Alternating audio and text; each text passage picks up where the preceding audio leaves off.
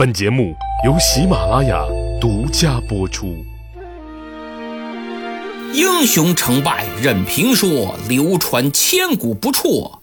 曹刘诸葛故事多，无演义不三国。徐庶与刘备洒泪分别，二人心如刀绞啊！刘玄德更是久久不肯离去。他正难过呢，忽听一阵马蹄声传来。他定睛一看，哎呀，是元直，居然又回来了！莫非他决定不去许都了？刘备喜出望外呀，赶紧拍马迎上前来。徐庶一勒马，吁，使君，刚才我心乱如麻，走得慌张，忘了一句。要紧的话，元直，请讲啊！此间有一位骑士，住在襄阳城外二十里的隆中，望使君能去登门相请。哦，那元直能否帮我把他请来呢？哎呀，使君呐，此人不可屈之。必得您亲自去请。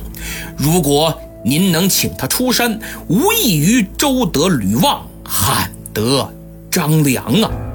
就好比那周文王渭水访贤姜子牙，汉高祖得到了运筹帷幄的张良张子房。哎呀呀，那此人比先生的才学如何？哈哈哈徐庶苦笑一声：“我跟他比，犹如驽马并麒麟，寒鸦配鸾凤。此人在隆中自比管仲、乐毅，在我看来，管乐二人不及他呀。他有惊天伟地之才，神鬼莫测之机，盖天下第一人也。”刘备听到这儿，又惊讶又兴奋。元直啊，快快告诉我，此人姓甚名谁？此人乃琅琊杨郡人士，父姓诸葛，单字明亮，字孔明，道号卧龙。哦，刘备恍然大悟，莫非此人便是那水镜先生所言的伏龙？凤雏，正是。凤雏乃是襄阳的庞统庞士元，伏龙便是这诸葛孔明啊。使君宜尽早速请此人出山，若得他辅佐，何愁天下不定？徐庶走马见诸葛，这正是片言好似春雷震。能使南阳起卧龙。罗贯中借水镜先生和徐庶之口，以渐进的方式做铺垫，使《三国演义》小说中的重量级人物诸葛亮闪亮登场。至此，也彻底揭开了缠绕在刘备心中的谜团。徐庶正是在刘备人格魅力的感召下，克服了矛盾心理，以此来报答刘备对自己的知遇之恩。而也正是刘备用自己的气度和实际行动感动了徐庶，才得到了如此丰厚的回报。我们不能简单的去揣测刘备的动机。毕竟，人在做事情的时候，感情和目的是不能决绝分开的。我们普通人在维护人际关系之时，百分之九十也都有一定的目的性，何况政治人物呢？就拿《三国演义》的人物来说，挺刘的说他宽厚仁义，黑刘的说他逢场作秀。但我看来，事实绝不止非黑即白那么简单。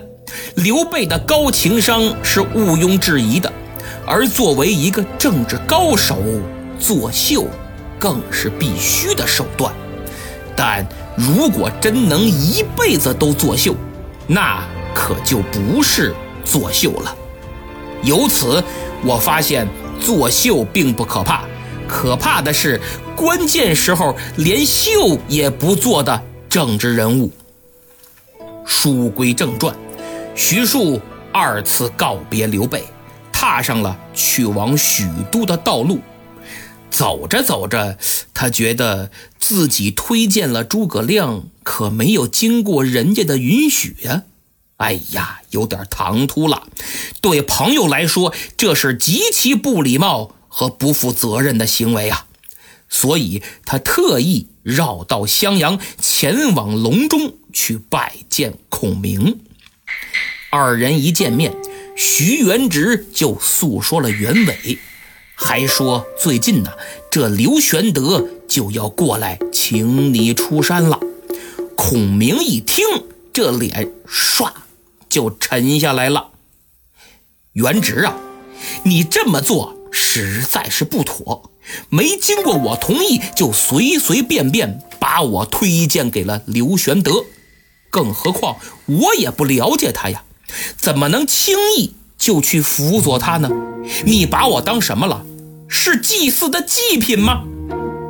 诸葛亮有点生气了，他站起身，拂袖而去，把徐庶晾那儿了。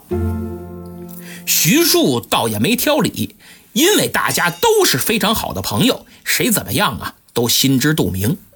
徐庶心想：哎，得了，我也甭解释了，时间紧迫，我也顾不过来了，赶往许都要紧。到时候等刘备来了，你一见面也就知道了。反正这事儿啊，我跟你说了，你也知道了。再会吧，您嘞。徐庶就走了。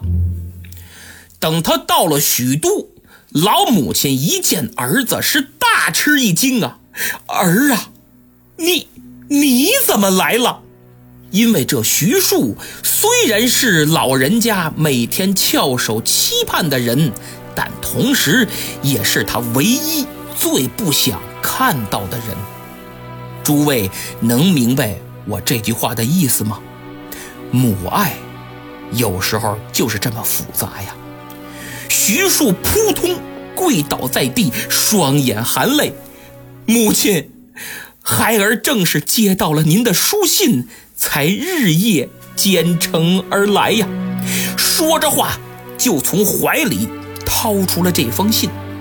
徐母也流着眼泪，颤颤巍巍地接过来一看，顿时就明白了，这是曹操与程昱的阴谋。这老太太性子也够刚烈，盛怒之下劈头盖脸大骂徐庶。你这个不孝之子，在外闯荡江湖这么多年，我以为你学业精进，岂料就这么一封假书信都能把你骗到许都？难道难道你不知道忠孝不能两全之理？你漂泊半生，好不容易遇到明主。实指望你建功立业，匡扶汉室，可现如今，你弃明投暗，是对国家不忠；背刘向曹，是对主公不义。为了我，你居然做下如此不忠不义之事，真是玷污了徐家的列祖列宗，空生于这天地之间呐！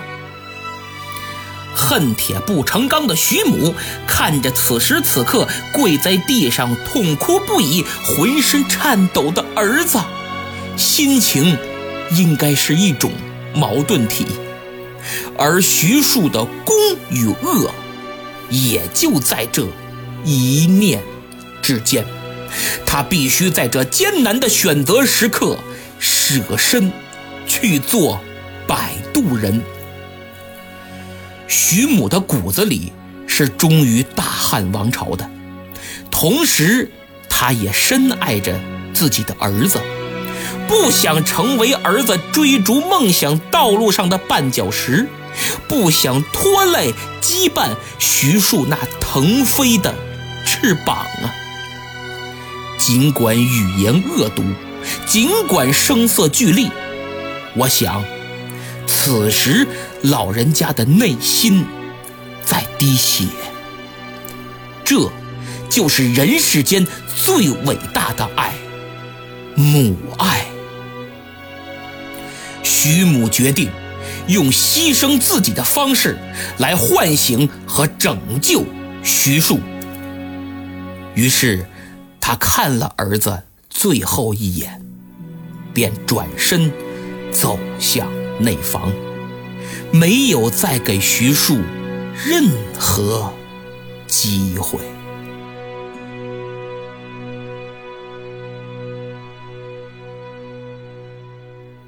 从《三国演义》整部小说来看，罗贯中当时的整体基调是坚定而明确的拥刘一曹，塑造徐母的形象，更是为了凸显刘备政权的正义性。在传统价值观念中，孝是绝对的政治正确，即使放在今天，同意这种看法的也大有人在。而作为被孝的对象，母亲自然也必须是高大上的。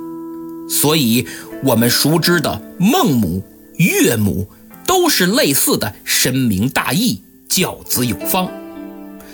作者需要通过塑造这样一个符合传统价值观的母亲，来否定徐庶投曹的行为，即使他是被迫的。不仅如此，还要通过母亲的自杀来加强和放大这种否定，从而进一步强化刘备政权的正确性和正义性，顺便再抹黑一把曹操和程昱。同样的写作手法，金庸先生在《射雕英雄传》里也用过，参考郭靖之母李萍自杀的那段。贤哉，徐母流芳千古。母亲去世，徐庶居丧守墓，曹操也表示了沉痛的哀悼和慰问。徐庶则用沉默表明了自己非暴力不合作的抗争态度。曹操无奈之下，把心一横：我就是白养着你，也不能放虎归山。大不了就是浪费点粮食。就这样，徐庶开始了他在曹营的生涯。另一边，刘备送走了徐庶，便开始准备前往隆中的事宜。话说这一天，忽然有人来报，说门外有一老者求见。玄德出门一看，哎呦，居然是水镜先生司马徽。原来这司马徽呀，路过新野，打算顺便看望一下刘备和徐庶。刘备口打哀声，把徐庶的遭遇描述了一番，是这么这么这么这么这么回事司马徽一听，手捋虚髯，连连摇头啊，哎呀！此乃曹操的奸计，若原职不去，其母尚存；今若去，母必死矣。刘备非常吃惊，敢问先生此言何意呀？为什么说原职不去还好，一去反倒其母必死呢？使君呐！据我所知，这徐母性格刚烈，艺高志远，必修建其子呀。就是以我对他母亲的了解，他是没脸见儿子的，肯定会以死明志。读到这儿，我真发现这司马徽对人性和心理的把握可谓淋漓尽致啊。随后，二人闲谈了几句，刘备便把徐庶走马见诸葛的事情告诉了司马徽。水镜先生听罢，半晌无语。临别之时，司马徽刚走出大门，就仰天长叹：“唉，卧龙虽得其主，不得其时，惜哉！”言罢，飘然而去。水镜先生寥寥数语，可谓精准概括了诸葛亮传奇的人生定数。不知道，在五丈原那瑟瑟秋风之中，上晓天文，下通地理，千年智慧化身第一人的诸葛孔明，是否认可呢？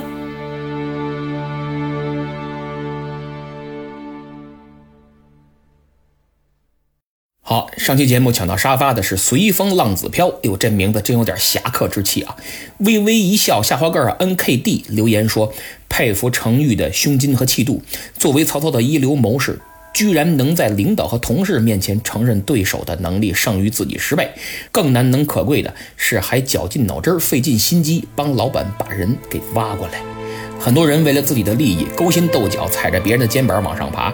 我曾经就碰到过，我亲手提拔起来的组长，趁我请假回去，在背后给我捣鬼，想取代我。结果能力小于智商，爬上去不到三个月就跌下来了。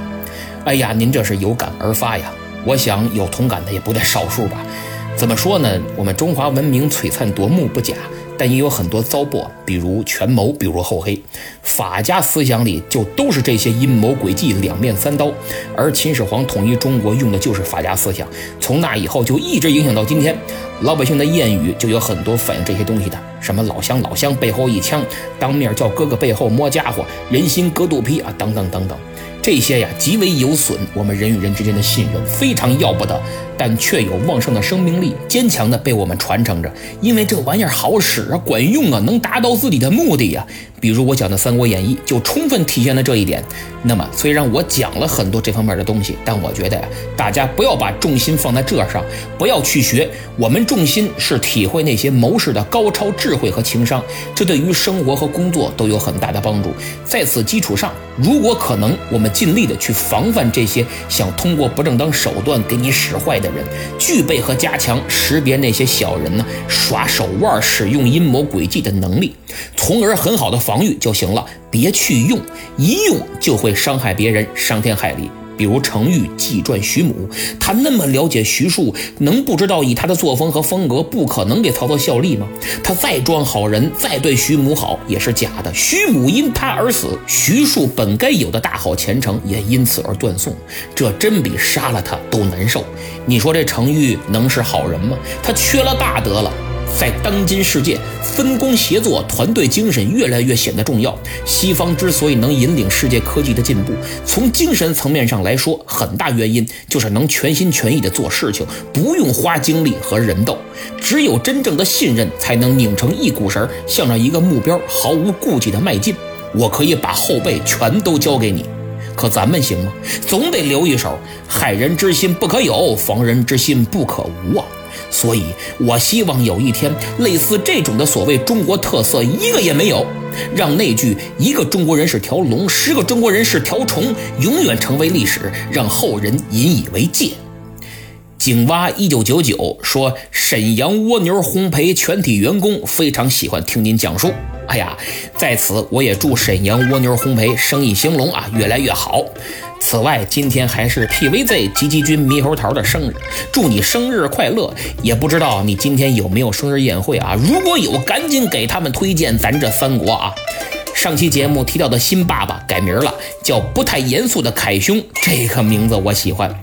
那么昨天是他宝宝的九天之喜，在此也送上一份祝福。诚心诚意评论说，终于孔明要出场了，没错。下期节目就要到三顾茅庐了。拉菲老师为了写出不一样的风格，几易起稿，抛弃了以故事为主的风格，转而以发展脉络做框架，以分析评论为主。这是一次大胆的尝试，也是一次突破，更是本系列区别于其他三国专辑的标志。相信会让大家一饱耳福。最后说两位求点名的朋友，他们是刘源下滑盖 T N 和阿赵书法不止七级，感谢你们的厚爱，希望大伙儿能多多点赞。评分、订阅和转发。如果再能给我打点赏，那真是感激不尽。咱们下期再见。